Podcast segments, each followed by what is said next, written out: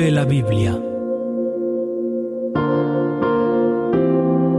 Muy bienvenidos, queridos amigos y amigas, una vez más a nuestro programa Vive la Biblia.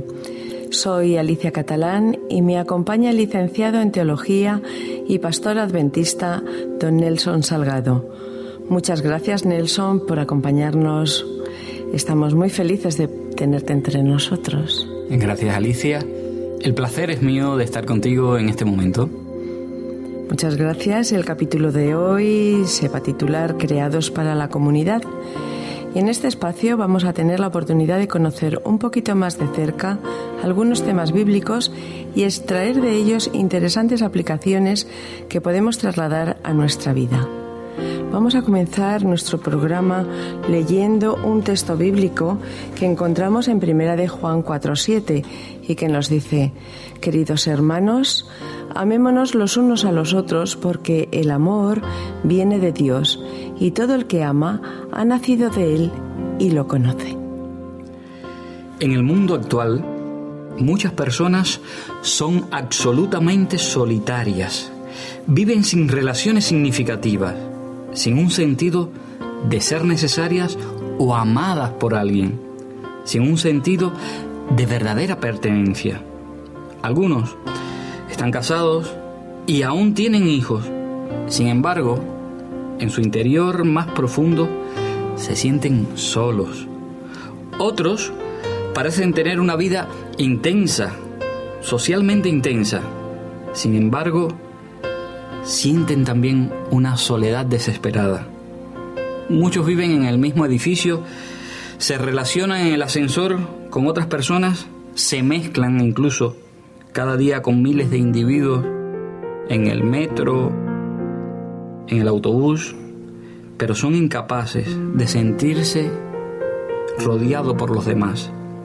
En medio de toda esa soledad se presenta el ideal bíblico, que vivamos en comunidad. Y es lo que vamos a tratar en este momento.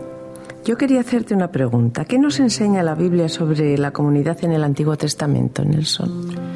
Bueno, ya desde el libro de Génesis encontramos cómo el Señor creó al ser humano para que viviera en compañía. De hecho, si tomamos Génesis capítulo 2, versículo 18, dice, y dijo Jehová, no es bueno que el hombre esté solo, le haré ayuda idónea. Así que desde que el Señor estaba creando, pensó que el ser humano necesitaba relacionarse, interrelacionarse con otras personas. ¿Y en el Nuevo Testamento qué encontramos al respecto? En el Nuevo Testamento posiblemente la dimensión nos la da el propio Jesús, el ejemplo nos lo da Jesús. Jesús era un ser social, siempre estaba rodeado, rodeado de discípulos, de personas que venían a escucharle, de niños.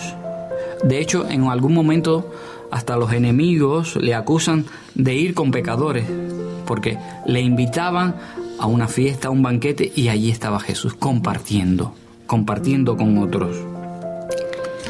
¿Qué principios deberían guiar nuestras relaciones con los demás, Nelson? Porque en la actualidad estamos a veces, eh, parece ser, un poco perdidos. Es cierto. Quizás hay un pasaje de un poeta inglés llamado John Donne que dice, ningún hombre es una isla, completo en sí mismo. Cada hombre es un trozo de continente, una parte de tierra firme. Así que si queremos compartir con los demás, tener unas buenas relaciones, posiblemente lo principal es que pongamos en práctica lo que la Biblia enseña. Levíticos, por ejemplo, nos dice, no te avergon te vengarás ni guardarás rencor. Isaías nos invita a aprender a hacer el bien, a hacer justicia. Oseas nos invita a ser misericordioso con otros. Mateo también nos habla de que lo que queremos que nos hagan que nosotros también lo hagamos a otros. Así que se nos invita en todo momento, en cualquier parte de la Biblia, a tener buenas relaciones.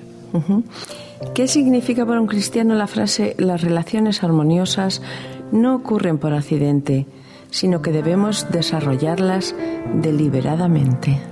pienso que es una idea importante, porque las relaciones no nacen espontáneamente, no es eh, eso del amor a primera vista, sí es cierto que existe, pero una buena relación se desarrolla con el tiempo, es como una planta, ¿verdad? Una planta no podemos esperar sembrarla hoy y que ya mañana esté creciendo y dando frutos. Hay que cuidarla, regarla, mimarla, pues con las relaciones pasa lo mismo. Debemos ir poquito a poquito, llevando a esa persona a la que queremos o a la que por primera vez nos hemos encontrado, pero nos gustaría tener una relación con ella de amistad, ir poco a poco creciendo, que esa relación vaya intensificándose, que sea una relación armoniosa y buena. Sí, te quería hacer otra pregunta, casi me la has contestado ya. ¿Y cómo podríamos lograr relaciones armoniosas con los que nos rechazan?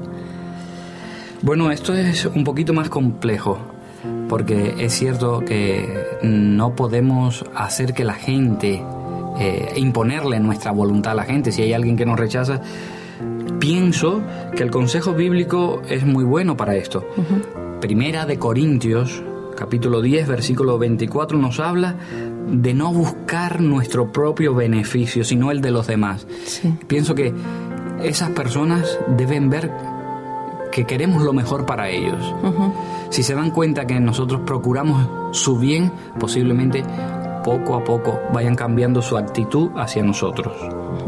Porque no es fácil, hay que reconocer que a veces percibes en un encuentro de que tú a esa persona no le caes bien. A veces no se priva a la persona, pero a veces es simplemente un gesto o una mirada y te das cuenta, dices, mmm, aquí voy a tener yo no, y que el ser humano es muy complejo. A veces eh, lo que nos parece a priori nos da una impresión. Después con el tiempo, cuando uno mm, camina un poco más, se da cuenta que con la persona esa idea que tenías inicial se va rompiendo, va cambiando. Eh, ¿Cómo nos puedes explicar, eh, Nelson, qué es el amor agape y qué relación debería tener un cristiano con él? Bueno, en la Biblia aparecen diferentes tipos de amor. Mm, para los griegos habían diferentes palabras para definir el amor. Una está la palabra fileo, es tener afecto o amistad con alguien. Otra palabra también para definir el amor es la palabra eros, que es el amor romántico, el amor apasionado, sexual. El amor agape es un amor diferente. Es el amor de Dios. La naturaleza de Dios es amor. La Biblia lo describe así. Dios es amor. Así que su naturaleza no es por impulso, no nos ama por eh, porque nos guste, le guste a él un poco más. No, no, nos ama con todo, con toda conciencia. Así que es un amor superior. Se refiere a esa clase de amor que Dios tiene por nosotros el amor desinteresado que antepone el bien de los demás al propio. ¿Podríamos decir que el amor ágape es el más grande? Es el más grande. Es el amor que tendríamos o deberíamos buscar en las relaciones humanas, lo más importante. ¿Podemos, por tanto, disociar la religión de las relaciones personales? ¿Qué opinión tienes sobre esto? Imposible. De hecho, la palabra religión significa eso, religare, religar a Dios, volver al hombre con Dios, ¿verdad? Unir al hombre, esas relaciones que han quedado rotas, unir de nuevo esas relaciones con Dios. Pero cuando nos unimos a Dios, esto nos va a hacer que sea muy fácil arreglar nuestras relaciones con el prójimo. Así que imposible que podamos disociar la religión de las relaciones personales, porque si nos acercamos a Dios es como, como los rayos de una, de una bicicleta. Mientras más estamos unidos al centro, más estamos unidos entre nosotros. Así que mientras más unidos estamos a Dios, también vamos a estar más cercanos a, nuestros, a nuestro prójimo. Primero hay que amar a Dios sobre todo lo demás y pienso que después todo lo demás tomará su lugar. Nuestras relaciones serán saneadas. Bueno, Nelson, ¿cómo podrías eh, resumirnos eh, la exposición que nos has hecho hoy, por favor? Alicia, te puedo decir que la religión tiene dimensiones sociales.